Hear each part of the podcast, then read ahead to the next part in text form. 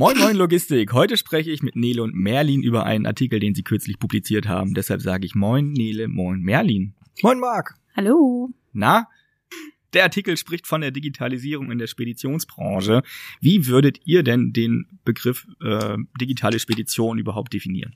Haben wir doch gemacht in dem Artikel. Hast du nicht gelesen? Ja, aber den Artikel hat ja jetzt noch nicht jeder gelesen, deswegen bearbeiten wir das ja im Podcast. Ansonsten könnten wir uns die Sendung auch schmieren. Also, wir, wir haben uns natürlich Gedanken darüber gemacht. Ähm, und äh, unser Artikel lautet ja digitale Spedition, der Versuch einer zeitgemäßen Definition. Das Problem ist ja, Worte sind mächtig. Und wenn wir also über Wandel in der Gesellschaft sprechen, gerade so digitalen Wandel, dann kommt es ja auch über kurz oder lang dazu, dass man halt sich mal Gedanken darüber macht, was ist eigentlich der Unterschied zwischen einer Spedition und einer digitalen Spedition.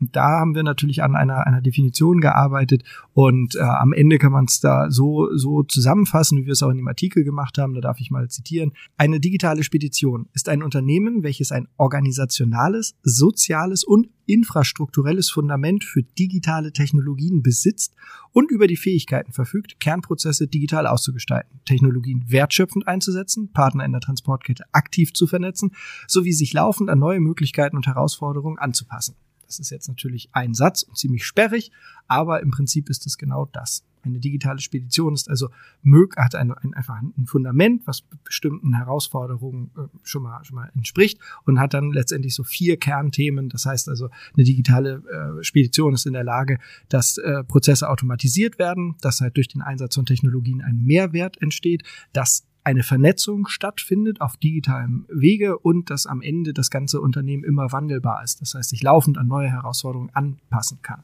Das ist so das, was quasi der, der Kern unserer Arbeit war, wo wir gesagt haben, okay, und damit haben wir es relativ prägnant auch formuliert. Der Artikel erwähnt ja, dass die Definition des Begriffs an sich bisher weder rechtlich geschützt noch eindeutig festgelegt wurde. Welche Herausforderungen ergeben sich daraus und wie können wir diese Lücke schließen? Naja, am Ende ist ja das Problem, wenn irgendetwas nicht deutlich definiert ist oder wenn nicht ganz klar ist, was die Voraussetzungen sind, um einer bestimmten Definition zu entsprechen, dann ist es nun mal so, dass sich viele eigene Dinge unter diesem Namen oder unter diesem Begriff vorstellen, ähm, den auch vielleicht dann nach außen hin irgendwo versuchen zu repräsentieren und zu sagen, okay, das ist jetzt eine digitale Spedition oder ich bin eine Spedi äh, digitale Spedition.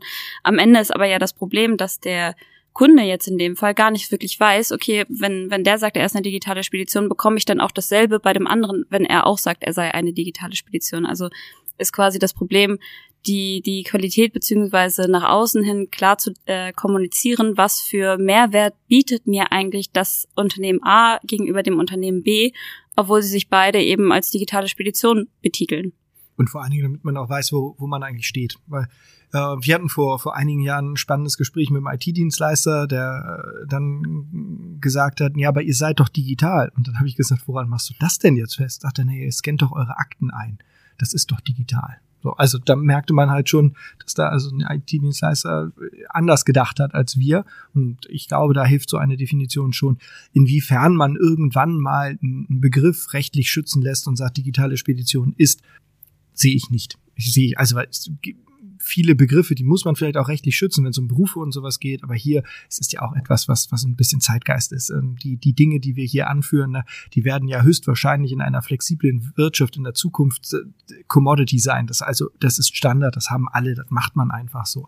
Wenn heute Unternehmen gegründet werden, sehen die in der Regel alle zu, dass genau diese Dinge da irgendwie möglich sind. Das heißt also irgendwie Arbeit mit Daten, Kernprozesse digital unterstützen ähm, und automatisierbar machen, Vernetzung von den äh, äh, Beteiligten an den Prozessen, Wandelbarkeit, also auch immer gucken, dass man irgendwie auf, neuen, auf neue Versionen aufspringen kann und so weiter.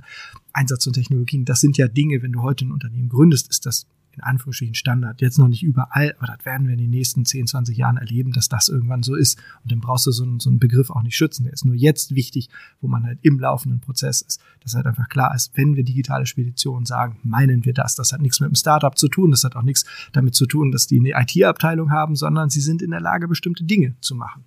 Standard in der Logistik ist ja so eine Sache. Ähm, als vor Jahren bei uns die Akten schon digitalisiert wurden, war das sicherlich noch nicht überall so. Vielleicht meint er auch das damit. Ihr seid ja im Gegensatz zum Rest schon digital.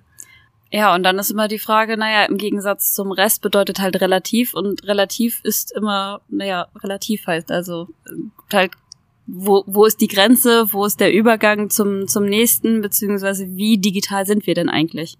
Ja. Genau, jede Reise beginnt mit dem ersten Schritt. Ja, und das ist halt auch immer diese Individualempirie. Da guckt jemand in drei Speditionen rein und sagt, also du bist am digitalsten, du am wenigsten und du bist da genau in der Mitte. Wir haben 14.000 Speditionen in Deutschland. Wer soll das denn beurteilen können? Keiner. Also das ist unmöglich. Ne? Und deswegen hilft so eine Definition ja vielleicht schon bei der Orientierung. Laut eurem Artikel hat sich die Logistikbranche insgesamt ja mittlerweile doch stark digitalisiert. Könnt ihr uns Beispiele dafür geben, wie sich die Digitalisierung auf dem Speditionsmarkt ausgewirkt hat? Ja. Das Fundament einer digitalen Spedition besteht aus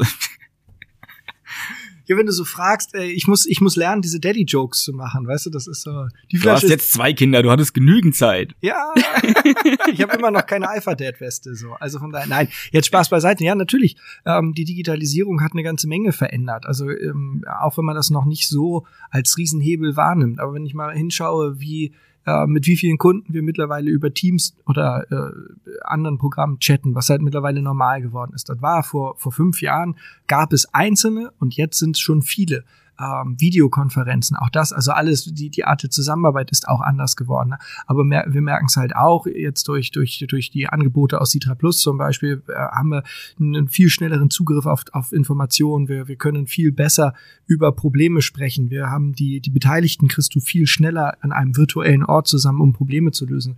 Da merkt man halt schon, was für ein Hebel das entwickeln kann. Das dauert natürlich und wir sind auch nun nicht gerade dafür bekannt, dass wir irgendwie eine Tür eintreten, was Technologie angeht in der Branche. Ne? Aber äh, langsam, aber stetig merken wir, wie, wie, wie sich die Art, wie wir miteinander arbeiten, verändert. Über Plattformen, auch nicht immer zum Guten so verändern, aber trotz alledem geht es ja irgendwie voran und merken schon, dass die Produktivität dadurch auch steigt. Nicht in allen Bereichen und nicht immer so mit einem ganz großen Hebel, aber doch, das ist schon spürbar. Das Fundament einer digitalen Spedition besteht aus organisatorischen, sozialen und infrastrukturellen Aspekten. Könnt ihr uns erklären, wie ein Unternehmen diese Grundlagen schaffen kann, um die digitale Entwicklung voranzutreiben? Na, im Endeffekt ist es ja, wenn es darum geht, irgendwie organisatorisch und sozial ein, ein Fundament zu bauen, dann hat das immer zu, oder hat das zu Grund, zum Grunde, dass ich einfach auch die richtigen Menschen dafür auswählen muss. Das heißt, das fängt einfach schon wirklich bei, bei den Mitarbeitern an, dass ich Mitarbeiter habe, die zum einen gewillt sind, sich auch irgendwie an diese, an die Technologien zu gewöhnen, die gewillt sind, in einem wandelbaren Umfeld zu arbeiten, die gewillt sind, Prozesse auch zu automatisieren und eben einen Mehrwert zu schaffen, sich irgendwo mit anderen zu vernetzen, eben über verschiedene Schnittstellen, über verschiedene Tools aber natürlich auch am Ende die, die gesamte Schulung und, und, und die, die Weiterbildung eben auch des gesamten Unternehmens damit vorantreiben. Und damit das Ganze eben funktionieren kann oder stattfinden kann, brauche ich natürlich auch eine gewisse Infrastruktur. Das heißt, ich muss mir dann überlegen, okay, mit welchen, ganz banal eigentlich, mit welcher Software möchte ich arbeiten, welche, äh, welche Daten benötigt diese Software und wie kann ich die so gestalten, dass sie am Ende dem Menschen hilft seine Arbeit eben einfacher zu gestalten. Weil es darum am Ende auch geht, sich genau. selber besser oder, oder ja, die, die Arbeit zu vereinfachen, gleichzeitig mehr Service bieten zu können, agiler zu sein. Ja, und Martin Buber, das Lieblingszitat in diesem Podcast, wenn wenn es eins gibt, außer Moin Moin und äh, und so weiter, ist, ist es ja äh, am Ende halt auch, du kannst nicht etwas verändern, ohne alles zu verändern. Das heißt, wenn du jetzt also über Digitalisierung sprichst, dann ist es immer eine ganz, ganzheitliche Betrachtung und du musst immer dafür sorgen, dass alles passt. Das heißt, die, das Organisationsgefüge, wer, wer ist wem äh, zu, zugeordnet, wer ist wem weisungsberechtigt, ähm, äh, wie sind die Teams aufgebaut und so weiter, das muss zu dem passen, was am Ende bei rauskommen soll. Also das ist, sind diese Teams, ist diese Struktur in der Lage, digitale Produkte zu produzieren und ähm, zu unterstützen und Dienstleistungen möglich zu machen. Das gleiche ist natürlich beim Sozialen genau das gleiche. Wenn, wenn du sagst, okay, wir wollen eine bestimmte Art von, von Produktgenerierung, eine bestimmte Art von Dienstleistung haben und leben, dann muss das auch im Sozialen, im Unternehmen sich wiederfinden. Du kannst also nicht führen wie in den 70ern und erwarten, dass die Leute arbeiten wie in den 2020ern. Das wird nicht funktionieren. Und auch das Infrastrukturelle ist natürlich klar, solange du nicht in der Lage bist, eine technologische Infrastruktur aufzubauen, die halt auch ziemlich ganzheitlich ist, wirst du nicht in der Lage sein, neue Anwendungen und neue Technologien dann halt auch immer gleich zu adaptieren. Das ist halt einfach ein Gebäude, wird von unten nach oben aufgebaut. Deswegen muss das Fundament sauber sein, sonst wackelt das oder bestimmte Dinge sind nicht möglich. Hast du die Wand nicht gebaut oder gesetzt, kannst du keine Fenster einbauen. Und so ist das halt mit Technologie auch. Das ist halt einfach ganz wichtig. Du brauchst alles, sonst wackelt's. Nächste Frage wäre dann, eine der Kernfähigkeiten einer digitalen Spedition ist die Digitalisierung des Kernprozesses, also die Organisation von Transporten. Könnt ihr uns Beispiele geben, wie eine digitale Transformation in diesem Bereich erfolgen kann? Na, final ist es ja, wenn man das jetzt auch einfach nur mal auf eine Spedition dann wirklich heruntermünzt, eine Spedition ist dafür da, eben, wie du gesagt hast, ne, Transporte zu organisieren. Das heißt, ich muss mir überlegen, wie kann ich das Ganze digital unterfüttern? Wie kann ich den, wie kann ich dort den Disponenten zum Beispiel zusätzliche Informationen an die Hand geben? Wie kann ich für die erleichtern, auch irgendwie auf, auf äußere Einflüsse eben mit einzugehen?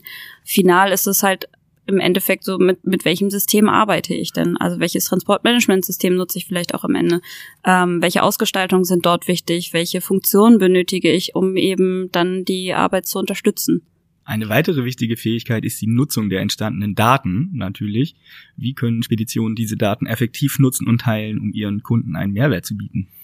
Indem wir damit endlich anfangen, Probleme zu lösen, die seit Jahrzehnten bestehen. Der Spediteur hat mit einer sauberen Datenlage die Deutungshoheit über die Transporte zurückerlangt. Es ist nämlich nicht mehr Hörensagen, es ist nicht mehr irgendwie, ich glaube, ich dachte, ich hätte, sondern man kann sich über wirkliche Begebenheiten unterhalten äh, Jay Deming hat mal, Jay Edward, Edward J. Deming, so heißt er, glaube ich, ähm, der hat mal gesagt, hast du keine Daten, bist du nur ein Typ mit einer Meinung. Und das stimmt. Mit, mit Daten wirst du äh, in der Lage sein, Kriterien geleitet zu diskutieren. Und ähm, viele können sich das ja gar nicht vorstellen. Aber zum Beispiel könnten wir als Logistiker äh, unseren Kunden halt sagen, pass auf, wir haben Schwachstellen identifiziert. Wartezeiten zum Beispiel. Wo fallen immer viele Wartezeiten an? Das sind Daten, die man sehr, sehr einfach kriegen kann und wo man aber einen hohen Mehrwert schaffen kann, weil man einfach aufzeigen kann, wo, wo sind eigentlich Schwachstellen in der Lieferkette. Die, die werden ja oftmals einfach ignoriert, weil man dann halt sagt, ja, wir zahlen keine Wartezeit oder was auch immer. Aber sie sind ja da und sie sorgen ja indirekt für, für erhöhte Frachtkosten. Bei den meisten äh, Lade- und Entladestellen wissen die Unternehmer ja ungefähr, wie lange Wartezeit ist und ob sie bezahlt wird oder nicht. Und wenn nicht, ist das im Preis mit drin. Und das, wenn du so etwas halt ähm, auswerten kannst, wenn du in der Lage bist zu sagen, Ladestelle XY, ne, stehst du für eine Teilladung vier Stunden, haben wir ja auch schon ähm, äh, des Öfteren gehabt. Und man kann halt sagen, naja, also wenn wir das hinkriegen, diese Zeit zu halbieren und in unter zwei Stunden das Auto B oder entladen zu haben, ähm, dann können wir bestimmt 100 Euro günstiger fahren. Das ist darstellbar. Und das ist dann schon wieder konkret. Aber okay. Dann können wir ja das Problem auch mal angehen, wenn wir da Geld sparen können. Ja, genau. Dafür sind Daten irgendwie gut. Es ist, Daten sind aber halt auch gut, um überhaupt mal ähm, zu begreifen, was, was im, im, im eigenen Daily Doing so passiert. Ne? Das Disponenten haben die Möglichkeit zu sehen, ähm, bei, bei welchem Kunden müssen sie eigentlich wie oft Preise abgeben, um einen Auftrag zu bekommen. Also über Konversionsraten mal schauen. Lohnt sich das überhaupt, jedes Angebot abzugeben? Ähm, man kann halt schauen, wo, wo sind eigentlich so Quellen und Senken im eigenen System. Das heißt, wo habe ich oft ähm, leere LKW stehen und mir fehlt der, der Anschluss oder wo, wo, wo habe ich oft Sendungen, wo ich noch gar keinen LKW für habe. All solche Dinge macht das Arbeiten einfacher und besser. Und das kann man mit Daten machen. Das ist ein unfassbar cooles Schwert, was man da schmieden kann. Daten zu generieren ist anstrengend. Da muss ich halt eine Organisation noch drauf einstellen. Aber wenn sie erstmal da sind, kann man damit viel, viel Spaß haben.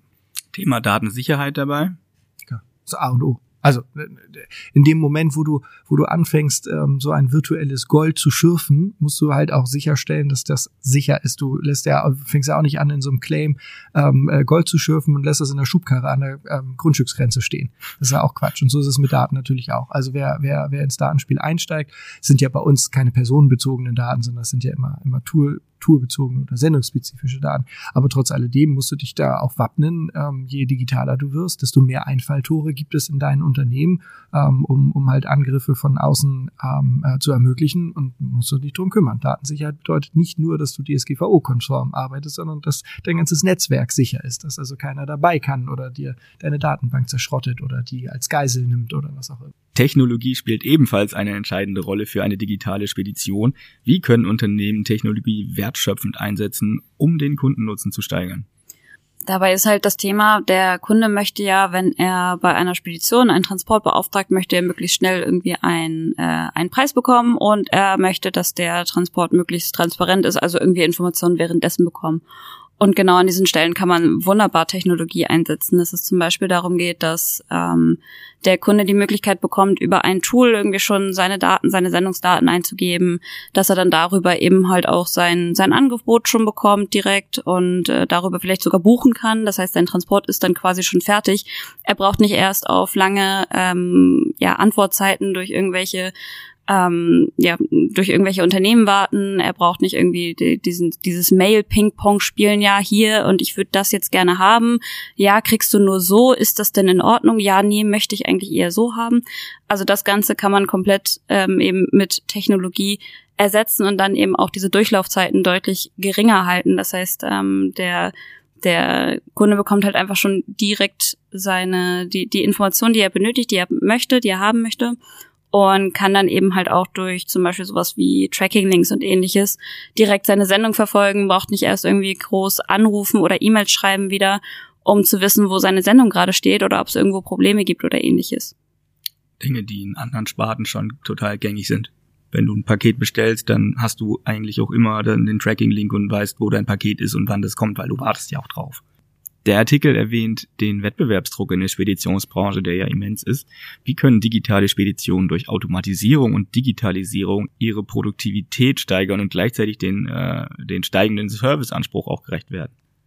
Na, in dem Moment, wo, wo man anfängt, bestimmte administrative und revolvierende Aufgaben äh, quasi zu automatisieren. Das heißt also, ähm, alles das, was eigentlich, also was man machen muss, was aber eher eher so dokumentarisch ist, wo man sagt, naja, also für den eigentlichen Transport brauche ich es nicht, aber ich muss es halt machen, weil es halt entweder Geflogenheiten einer guten Kaufmannschaft folgt oder weil der Kunde das erwartet oder weil ich mich absichern will oder oder oder. Ähm, der Kunde erwartet nicht, dass ich seinen Auftrag erfasse. Ich muss ihn aber erfassen, um damit arbeiten zu können. Kann ich das automatisieren? Ja. In dem Moment, wo ich das automatisiere, schaffe ich Freiräume, um Service zu bieten, weil es gibt leider heute keine, keine Technologie, die wirklich diesen Service bieten kann, was, was heute Menschen machen im, in der Logistik. Das heißt also wirklich mit dem Kunden sprechen, äh, sich Gedanken machen, wie kann man Dinge noch weiter verbessern, wie kann man kreative Lösungen finden für, für die eigentlichen Probleme, weil äh, Problemfindung ist ja auch immer ähm, nach, dem, nach dem Warum fragen. Warum macht ihr das so? Okay, das ist der Grund, warum ist das der Grund, warum, warum, warum, immer wieder fragen, bis man eigentlich den, den wirklichen Kern des Problems gefunden hat. Das kann natürlich in, in, durch eine KI unterstützt werden oder durch Algorithmen im Allgemeinen, aber am Ende sind es halt die, die Menschen mit ihrer Erfahrung, die dort für Kreativität sorgen. Und das schafft dann halt genau diesen Service, den die Kunden auch erwarten, dass sich also jemand mit meinem Problem auseinandersetzt, der Ahnung und Verständnis davon hat. Und äh, in dem Moment, wo wir halt immer mehr automatisieren, das heißt von, von, von, einem, von einem Rechner erledigen lassen, von einer KI, wie auch immer, äh, in dem Moment schaffe ich Freiheiten, Freiräume und freie Zeiten, damit sich die Mitarbeiter, die Disponenten, die erfahrenen Logistiker dann halt auch um die wirklichen Probleme der Kunden kümmern und, und, und noch mehr antizipieren. Und das ist dann am Ende auch, glaube ich, das, was, was dann den Wettbewerbsvorteil ausmacht, dass man quasi mehr gute Disponentenzeit für den Kunden hat und weniger Administrationszeit mit, äh, nutzen muss. Wie nah kommen wir denn an guten Support oder gute, guten Kundensupport, in dem Fall durch KI?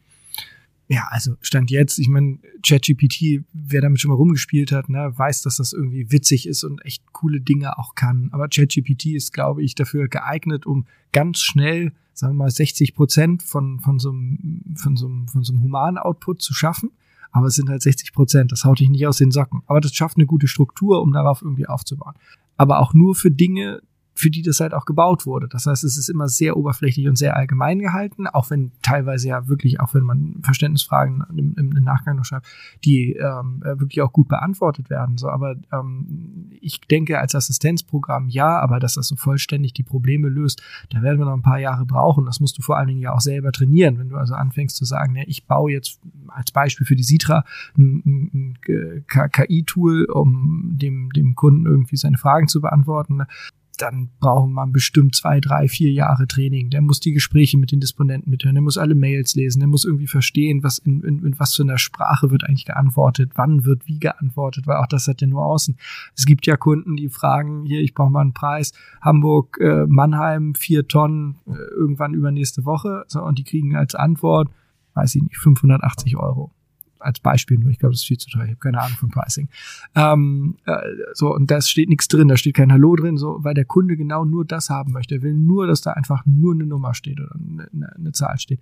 Und äh, andere Kunden wollen dann halt, ey Mensch, und schön von dir zu hören und freue mich und so und so. Und bis eine KI so weit ist, zu hacken, ah, gibt Unterschiede zwischen den Kunden und muss ich das machen und hier das und aber nur bei den Aufträgen und so.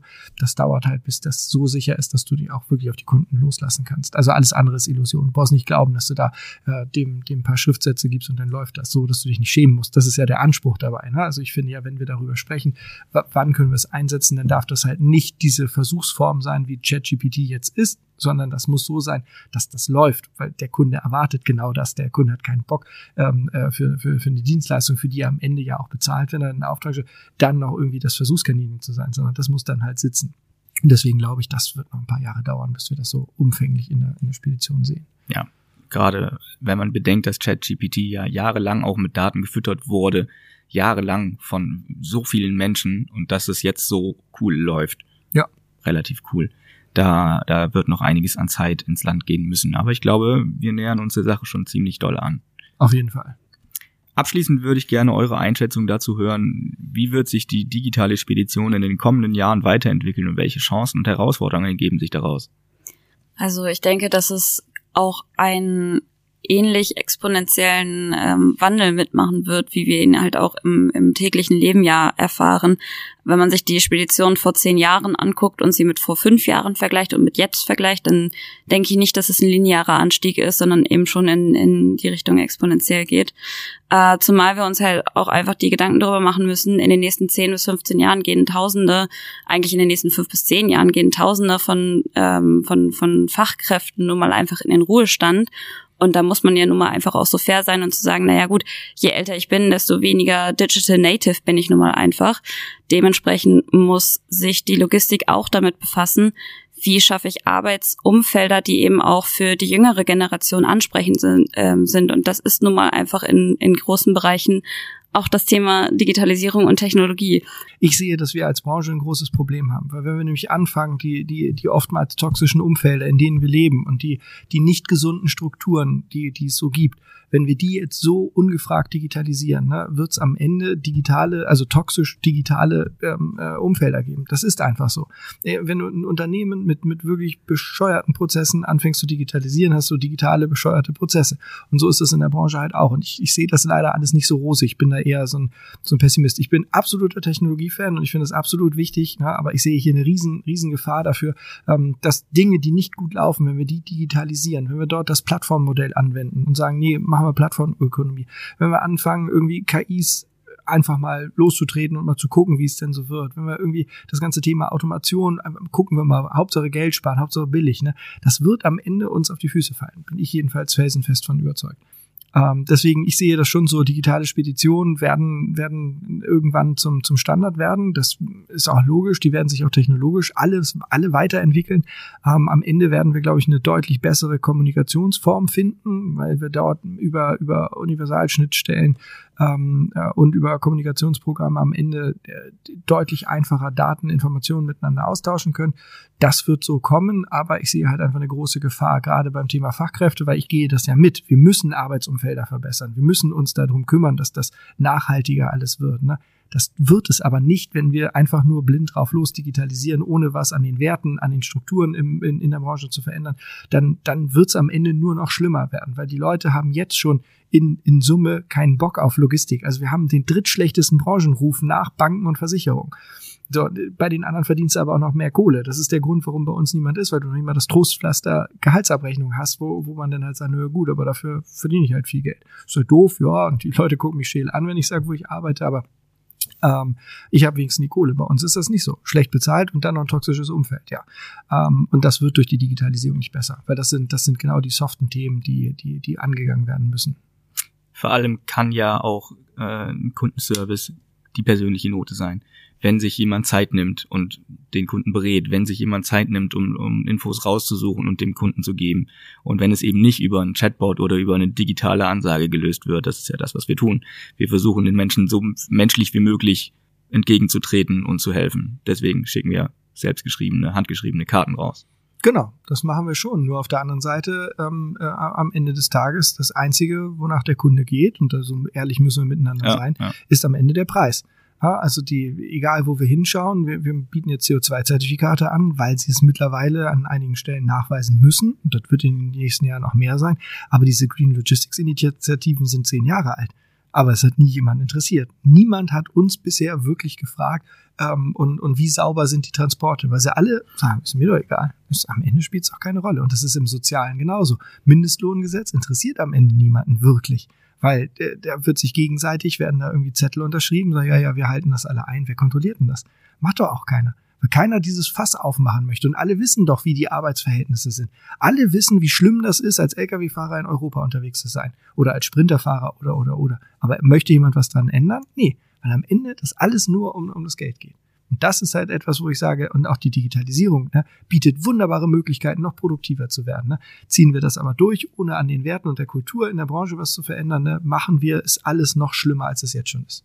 Ja, die Treiber dürfen halt nicht rein ökonomischer Natur sein, sondern da muss auch ein Teil ökologisch mit dabei sein, da muss sozial mit dabei sein und es muss halt ausgewogen sein. Ich kann das Ganze nicht nur sozial treiben, ich kann es genauso nicht nur ökologisch treiben, äh, treiben und sagen, alles klar, alles fürs Klima, sondern ich muss halt am Ende sind wir alles, also sind es alles Unternehmen, die wirtschaftlich arbeiten müssen. Also muss ich auch ökonomische Ziele oder Treiber mit reinnehmen. Äh, ja. Und gerade deswegen in, in unserer Definition, und da schließt sich jetzt auch so ein bisschen der Kreis, sagen wir ja auch, es, es braucht ein soziales Fundament, äh, um, um halt als digitale Spedition das zu machen. Und das sehe ich halt in der Branche eher nicht so. Das soziale Fundament ist hauchdünn. Ähm, es gibt immer noch Verbindungen. Wir sind ein People's Business, ne? Und jeder hat so, so ein paar Buddies und, und, und. Aber machen wir uns nichts vor. Der Typ D-Spediteur, den kennen wir alle, ne? Missgünstig, ne? Ähm, äh, erpresst dich, wenn es ihm irgendwie in den Kram passt und so weiter. Sowas passiert ja immer wieder. Und solange das halt systemisch auch nicht verfolgt wird und nicht geächtet ist und das halt alles toleriert wird, ne? Solange werden wir uns die Probleme digitalisieren. Wie man da jetzt entgegenwirken kann, würde, glaube ich, unseren thematischen Rahmen sprengen. Deswegen lassen wir das einfach als Schlusswort stehen. Äh, letzte Frage noch. Wo wird der Artikel abgedruckt? Wo kann man ihn lesen? Ähm, das, das Format heißt Logistik und Recht und äh, ist jetzt ab 6. Juni in der Printversion verfügbar. Online ist es, glaube ich, schon. Und das ist, glaube ich, die Ausgabe 2 2023. Ich glaube, die kommen quartalsweise raus. Ich danke euch, dass ihr euch die Zeit genommen habt. Ich wünsche euch viel Erfolg mit dem Artikel. Hoffentlich, Dankeschön. vielleicht bekommt ihr ja interessante Rückfragen dazu und äh, bin gespannt, was es als nächstes von euch zu lesen gibt. Wir auch. Vielen Dank. Schönen Start in die Woche. Kommt gut durch die Woche und tschüss. Ciao. Tschüss.